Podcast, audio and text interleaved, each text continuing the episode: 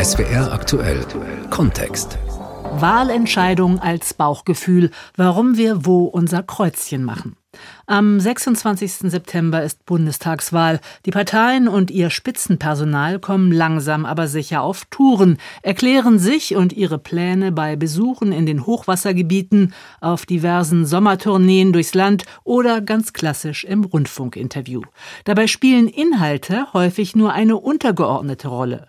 Nur Polit-Nerds wissen mittlerweile noch, was in den Programmen der Parteien steht. Stattdessen geht es viel um Sympathie und Vertrauen oder im Gegenteil um Versäumnisse und falsche Gesten. Wahlentscheidung als Bauchgefühl. Wie funktioniert das genau? Darum geht es in SWR aktuell Kontext mit Sabine Hackländer. Es sind tatsächlich häufig die kleinen Dinge, die zählen. Diese Beobachtung hat auch unser Berlin-Korrespondent Uwe Jahn gemacht. Er hat sich mit den Kanzlerkandidatenauftritten der letzten Zeit beschäftigt und dabei für einen Wahlkampf zum Teil merkwürdig anmutende Szenen festgehalten. Hier seine ganz eigenen Gedanken dazu. Da stellen die Grünen zum Beispiel bei einem Lokaltermin in der Nähe von Berlin ein Klimaschutz-Sofortprogramm vor. Wichtig, wichtig. Aber dann gibt es auf der nahegelegenen Straße einen Zwischenfall beim Einparken, mitten in die Frage eines Journalisten hinein. Jetzt habe ich verstanden, Sie stellen jetzt. Jo. Jetzt ist ein Rückspiegel kaputt.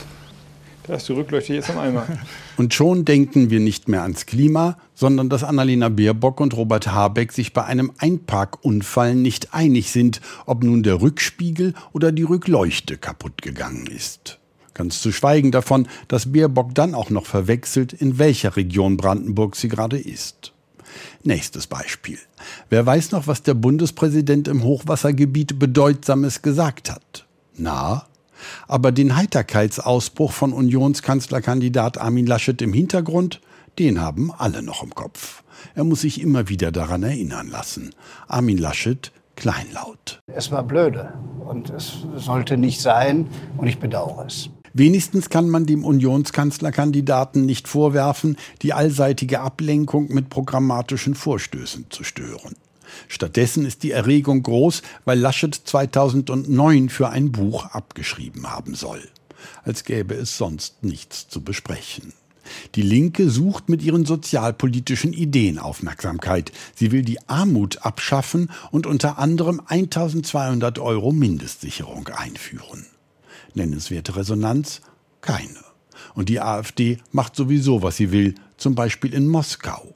Spitzenkandidat Tino Krupalla. Für uns ist es, denke ich, sehr wichtig, als äh, einzig wahrnehmbare Opposition hier in Moskau auch im Prinzip die Bedürfnisse der deutschen Bevölkerung zum Ausdruck zu bringen. Deswegen können Sie davon ausgehen, dass es auch weitere Gespräche geben wird. Was sicher anders wäre, käme er in Russland von so etwas wie der einzig wahrnehmbaren Opposition. Aber lenken wir nicht ab. Im Schatten all der Vorkommnisse, Zwischenfälle und Nickeligkeiten geht es ausgerechnet der FDP gut. Und sogar bei den Sozialdemokraten steigen langsam, langsam die Umfragewerte. Zwar reißen Partei und Kandidat niemanden vom Stuhl, aber sie lenken auch nicht durch Missgeschicke ab. Generalsekretär Lars Klingbeil sagt es so. Wir brauchen da einen Profi. Wir brauchen jemanden, der das kann. Und Olaf Scholz hat eine Chance, Kanzler zu werden und dafür arbeiten wir jetzt. Beobachtungen von unserem Berlin-Korrespondenten Uwe Jahn. Was aber genau macht nun einen erfolgreichen Kanzlerkandidaten oder erfolgreiche Kanzlerkandidatin aus? Das, sagt der Trierer Politikwissenschaftler Uwe Jun, ist tatsächlich mehr als eine Partei an Inhalten und Überzeugungen zu bieten hat. Statt Wahlprogrammen stünden andere Qualitäten im Vordergrund, sagt Jun im Gespräch mit SWR-Moderatorin Vanja Weingart. Herr Jun, wie sehr entscheiden wir Ihrer Meinung nach nach Sympathie für eine Person und wie sehr nach Partei und Wahlprogramm? Sympathie ist nun eine der verschiedenen Eigenschaften, die wir Personen zuschreiben. Da werden auch noch andere zu nennen, also zum Beispiel Führungsstärke, zum Beispiel Kompetenz in bestimmten Bereichen. Also das ist dann die Person, die wir anhand verschiedener Kriterien bewerten. Und wie gesagt, Sympathie ist da eine der Kriterien, nach denen wir eine Person bewerten. Und klar, bei den Parteien, da unterscheiden wir dann nach bestimmter Nähe, die wir zu den Parteien haben. Und wenn wir keine Nähe zu Parteien haben, dann nach den inhaltlichen Angeboten, die sie uns unterbreiten und wo wir dann die größten Schnittmengen sehen. Und wir konnten zuletzt sehen, dass zumindest in Wahlkämpfen die Personalisierung nicht abgenommen hat, sondern dass Parteien versuchen, Personen, gerade dann, wenn sie einen hohen Popularitätsgewinn versprechen, in den Vordergrund zu stellen. Seit wann spielen denn die Personen eine größere Rolle in der Wahlentscheidung?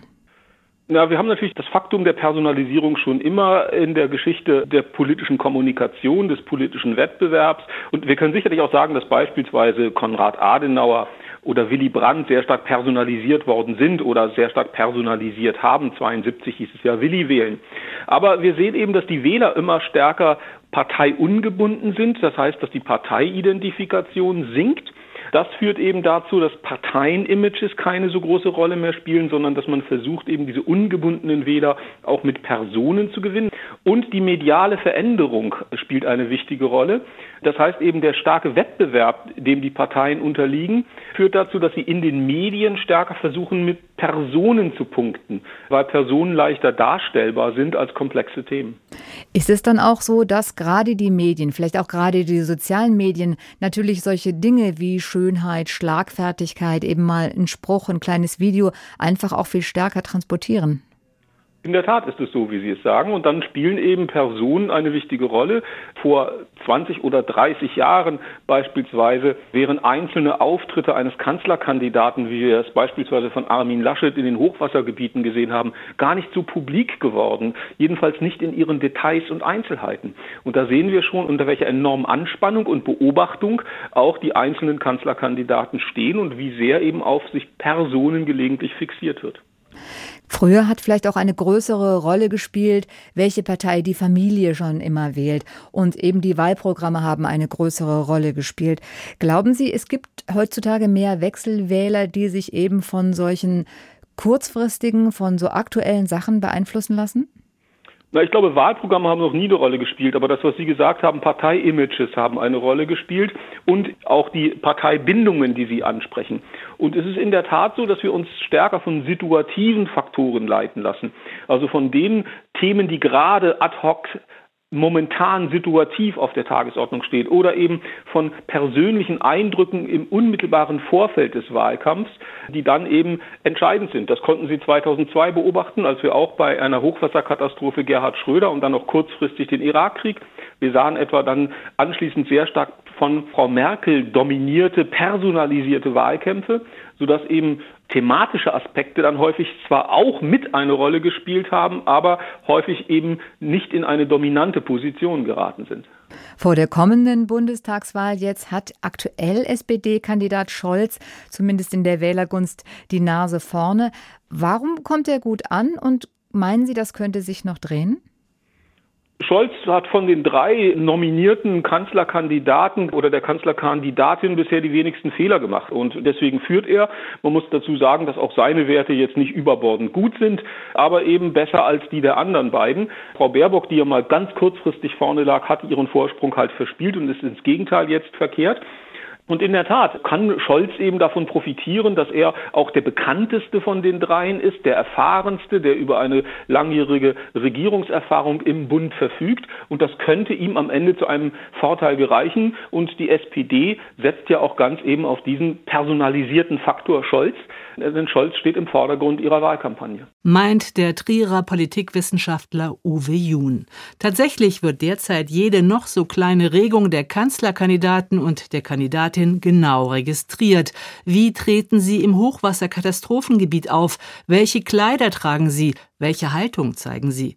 Was Körpersprache, Mimik und Gestik bewirken können, darüber hat mein Kollege Arne Wichern mit Stefan Werra gesprochen. Er ist Coach und Experte für Körpersprache. Fangen wir mal bei Armin Laschet an. Bilder von ihm, die irgendwie unangemessen sind und in sozialen Medien für Spott sorgen, häufen sich in der letzten Zeit. Wenn Sie mal analysieren, was Laschet da genau macht, erkennen Sie da ein Muster? Ja, grundsätzlich geht es um die Haltung und um die Bewegungen. Also wir dürfen uns nicht auf einzelne Mimiken und Gesten versteifen, sondern auf Bewegungen. Und bei Laschet fällt auf, dass er sehr instabil ist. Also sein Kopf bewegt sich sehr viel. Er steht selten absolut ruhig, dann verfällt er in eine sehr ernste Mimik. Im nächsten Moment lächelt er schon wieder. Selbst beim Zuhören ist viel Instabilität in seiner Mimik zu erkennen. Das hat zum einen die Auswirkung, dass man mit solchen Menschen eigentlich schneller ins Gespräch kommt.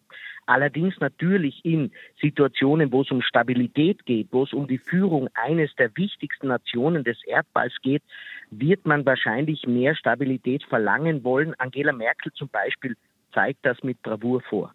Was würden Sie dann Armin Laschet empfehlen? Muss er trainieren, wie er sich nach außen zeigt? Also da muss man grundsätzlich sagen, der Großteil der menschlichen Körpersprache ist vorbestimmt. Wir können jetzt nicht einen Coach engagieren und, und aus Armin Laschet, keine Ahnung, einen Barack Obama machen. Das heißt, jede Partei ist gut beraten, die Körpersprache bei der Auswahl ihrer Kandidatinnen und Kandidaten mehr in den Fokus zu rücken. Ich habe da ein bisschen den Eindruck, das kommt weit zu kurz und danach wundert man sich, dass man über einzelne Aussagen oder über ein Lachen, wie wir das ja gesehen haben bei der Umweltkatastrophe, stolpern.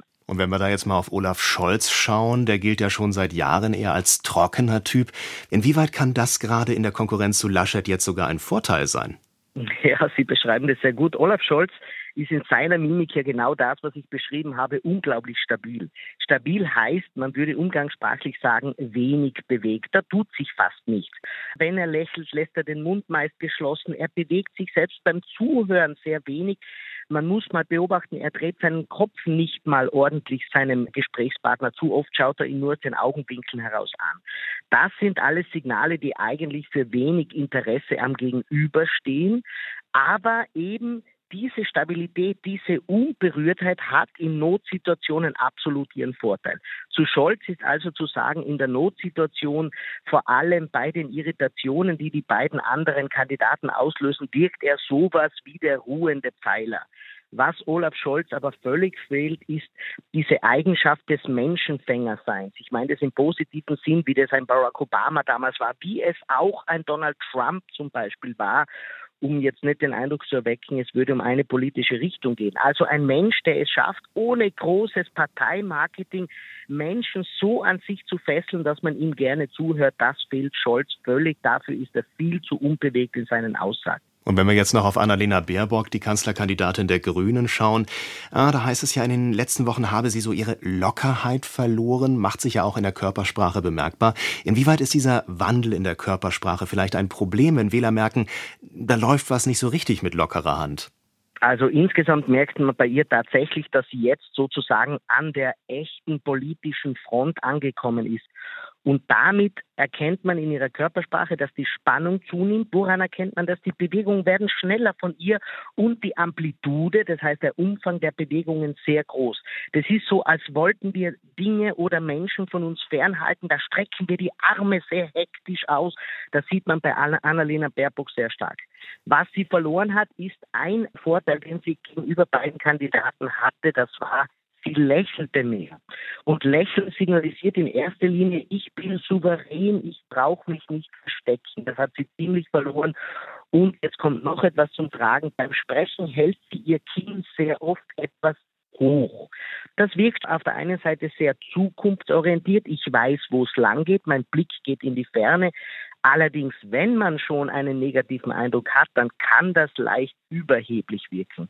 Der Coach und Experte für Körpersprache Stefan Werrer. Körpersprache und Charisma sind für die Kanzlerkandidatin Baerbock und ihre Konkurrenten Laschet und Scholz also überlebenswichtig. Doch im Check unserer Experten kann keiner der drei voll und ganz überzeugen.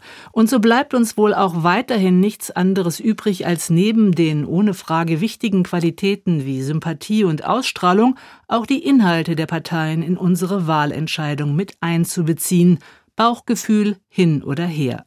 Das war SWR aktuell Kontext. Am Mikrofon verabschiedet sich Sabine Hackländer.